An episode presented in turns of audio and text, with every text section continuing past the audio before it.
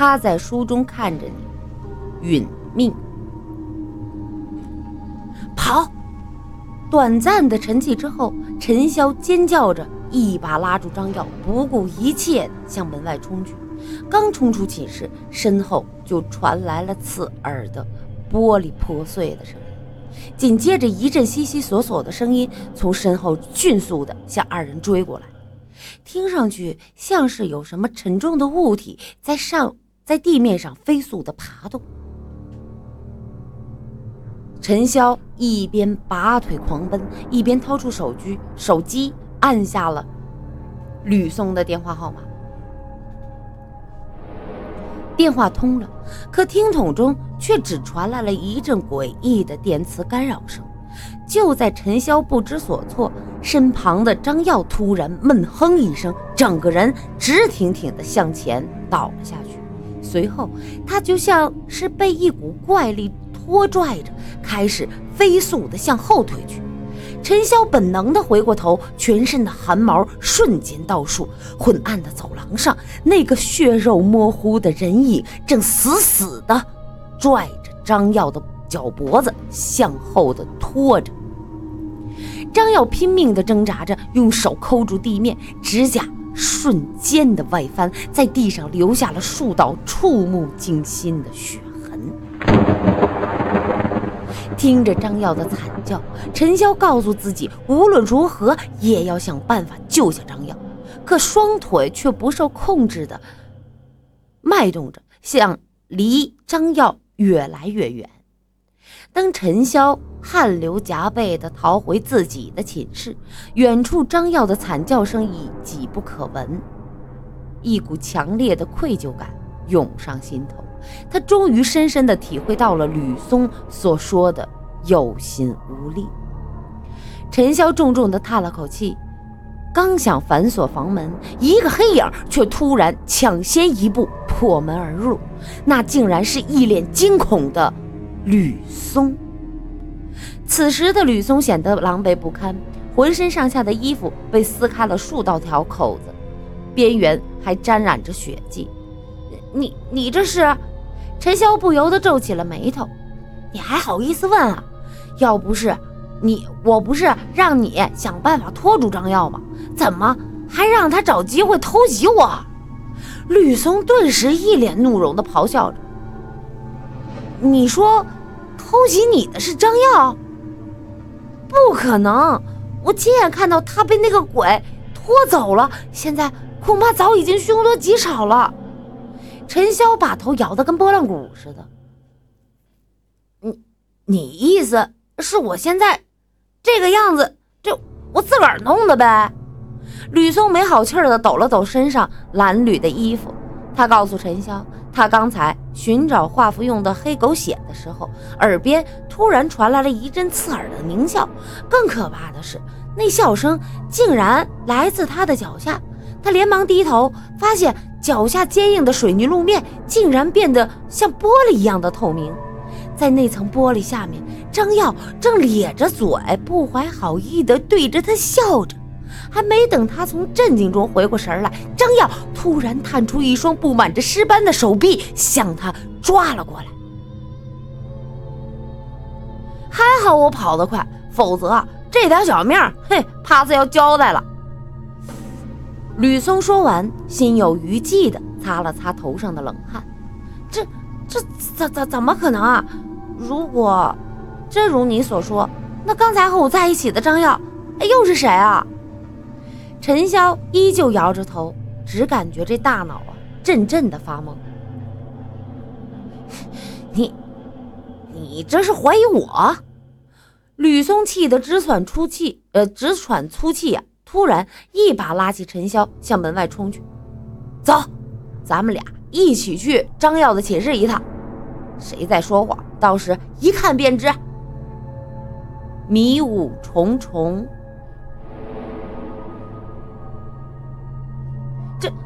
怎么会这样啊？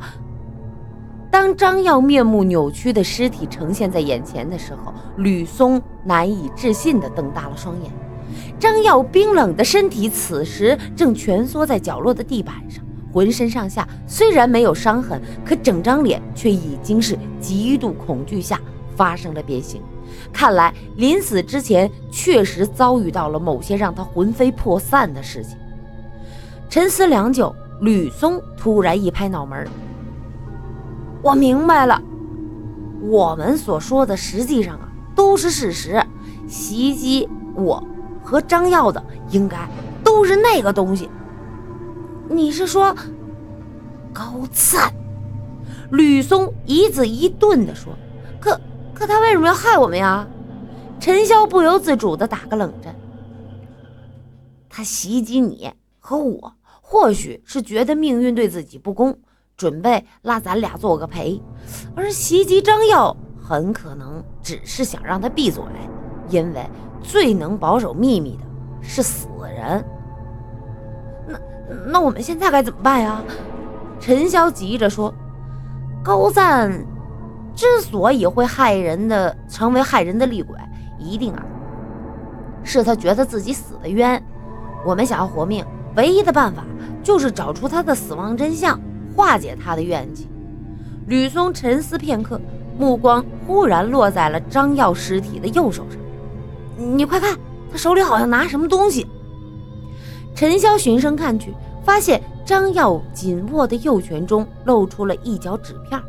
他忙费力地掰开张耀僵硬的右手，发现那是一个被揉得皱皱巴巴的纸团儿。那个纸团上被展开之后，两个人不约而同的倒吸了一口凉气。那竟然是一张被撕掉的书页，上面歪歪扭扭的写着几个小字：“左前，右右左。”吕松反复的看了几遍那本书的残页，告诉陈潇，这很可能就是高赞出事那天晚上撕下来做记录的书页。可这书页怎么会在张耀的手里？他死前拿着那书页又有什么特殊的含义呢？这，或许他他想给 发现尸体的人某些提示吧。吕松说完，目光重新落在了那张折得皱巴巴的书页上，沉思良久，他突然像意识到了什么一样，重重的一拍脑门：“我想，我大概知道高赞每天半夜去图书馆的原因了。”说完，他拽着陈潇直奔图书馆而去。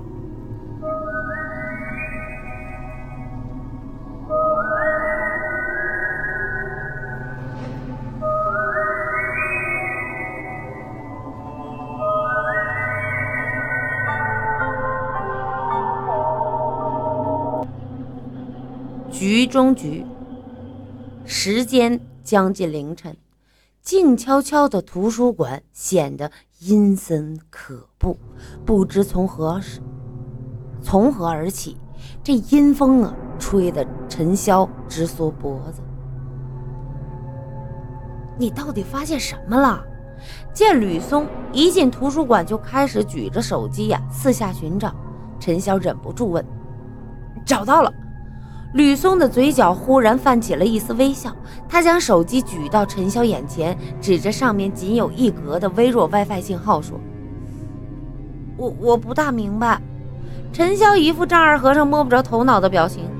吕松淡淡一笑，向陈潇解释说：“学学校夜里十二点后啊就会断网，而高赞最近啊迷恋上了一款新上线的手机游戏。”为了快速升级，他每晚呢到图书馆中连接与自己仅有一墙之隔的二十四小时营业快餐厅的 WiFi。如果我没推论错的话，那高赞留在残页上的古怪文字，基本上可以解释得通了。吕松顿了顿，向陈潇分析道：“那张纸上的字啊，很可能是游戏中某个迷宫的路线图。高赞当时。”很可能无意间试出了那个迷宫的走法，欣喜之下，第一反应自然是选择记录下来这来之不易的路线。可惜他身边当时没有任何可供记录的纸张，所以，所以，所以他撕了书，惹怒了潜伏在书中的鬼魂。陈潇顿时惊呼出声，吕松默默地点了点头，随即从怀中掏出了一张符纸，上面歪歪扭扭的画着一些古怪的符文。哎，既然已经知道了高赞的死因，接下来就想办法化解掉他的怨气。虽然我们没有找到黑狗血，但我们已经用自己的血画了这张驱邪符，虽然效果吧。可能会打些折扣，但对付那个鬼魂应该是绰绰绰绰有余的。看着胸有成竹的吕松，陈潇呢如释重负的点点头。他刚想再问些什么，眼睛却瞬间瞪得滚圆。他看到。吕松的背后，不知何时竟然漫起了一团诡异的白雾。那团白雾翻腾、扭曲，渐渐的形成了一个模糊的人影，正悄悄的从背后靠近，毫无察觉的吕松。小心背后！陈潇本能的大声。叫了出来，听到警告后的吕松刚想回头，雾中却突然伸出一双溃烂的手臂，死死的掐住了他的脖子。吕松顿时被掐得直翻白眼儿，艰难的把手中的符纸向背后的鬼探了过去。眼看这符纸就要贴上鬼身的鬼影的身体，鬼影突然发出了一声刺耳的怪叫，符纸诡异的腾的起了一团幽蓝的火焰，唯一的救命稻草。在一缕青烟中化为了灰烬。快，快咬咬破中指，重画一张。喉咙被锁的吕松无助地朝着陈潇嘶哑的说：“陈潇此时早已吓得两腿发软，听到吕松的呼唤，才从震惊中回过神来。他咬破中指，却发现没有任何。”供画符之物，不由得伸着淌血的手指愣在了当场。书，吕松痛苦地用眼睛瞄向不远处地面上散落的一本书，声音犹如蚊吟。这陈潇见这儿，这才恍然大悟地捡起书，落胡乱地翻开一页，凭着记忆画起了驱符邪咒、驱邪符咒。画完，他呲啦一声撕撕下了书页，就要去呀。解救吕松，可一抬头，却发现吕松原本痛苦万分的脸上，竟然泛起了一抹令人胆寒的微笑。真凶现身！哈哈，你呀，终于上当了！一阵阵刺耳的怪笑声，那一团白影顺着吕松的口鼻，慢慢的钻入了他的体内，最后与吕松合二为一。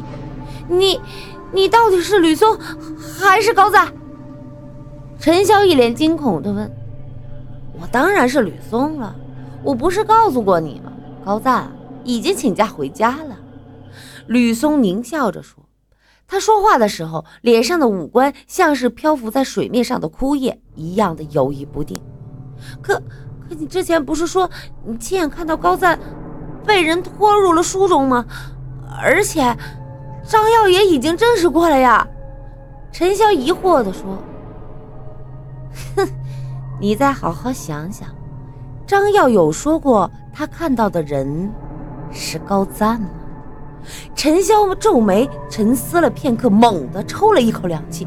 张张耀所说的那个被拖入书中的室友，难道难道是你？狂笑声中，吕松缓缓地点了点头。他告诉陈潇，当时半夜来图书馆蹭 WiFi、私书写下那串古怪文字的人，正是他。他呢，也是在被人拽进了书中之后才知道的。自己撕下的那本书的作者，前不久刚刚因意外去世。由于对写作的痴迷，他的鬼魂没有步入轮回，而是依附在了生前唯一的一部作品之中。那本书是他的心血，也是他在这个世界上存在过的最后的证据。可可惜。我却撕了他作为得意的作品，他在书中看着我的一举一动，勃然大怒。为了惩罚我，他将我囚禁在了那本书中。我想要轮回转世的唯一办法，就是转移他的愤怒。吕松说到这儿，一双空洞的眼睛不怀好意地盯住了陈潇。我知道，以他的法力，不足以同时囚禁更多的人，因此只有你进来了，我的灵魂才能重获自由。为了达到这个目的，我费尽心思地引你入局，为此还不得不杀掉了那个大嘴大嘴巴张耀。所以，从某种程度来说，他的死和你呀也脱不了干系。你卑鄙！我们我们可是多年的室友，你怎么能这么对我？陈潇歇斯底里的叫着，恐惧和愤怒令他的身体抖如筛糠。室友？陈潇发出了一声不屑的冷哼：“哼，你真的把我们当做过室友吗？这么多年了，高赞从来不玩手机游戏，你不知道吗？”那彩页上的字迹其实是我写的，你看不出来吗？还有啊，我被拖入书中，到今天已经整整两周了。我消失这么长时间，你有问过我去哪儿了吗？你的眼里永远都只有你自己。像你这种冷漠的人，好意思和我讲什么室友之情？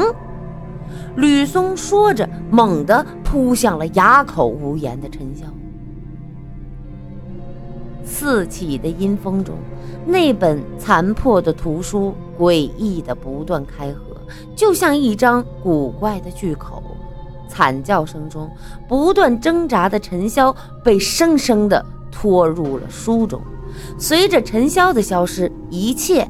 又恢复了最初的平静，只有那本散落在地上的旧书仍缓缓地向外流淌着殷红的鲜血，像是在流着悔恨的眼泪。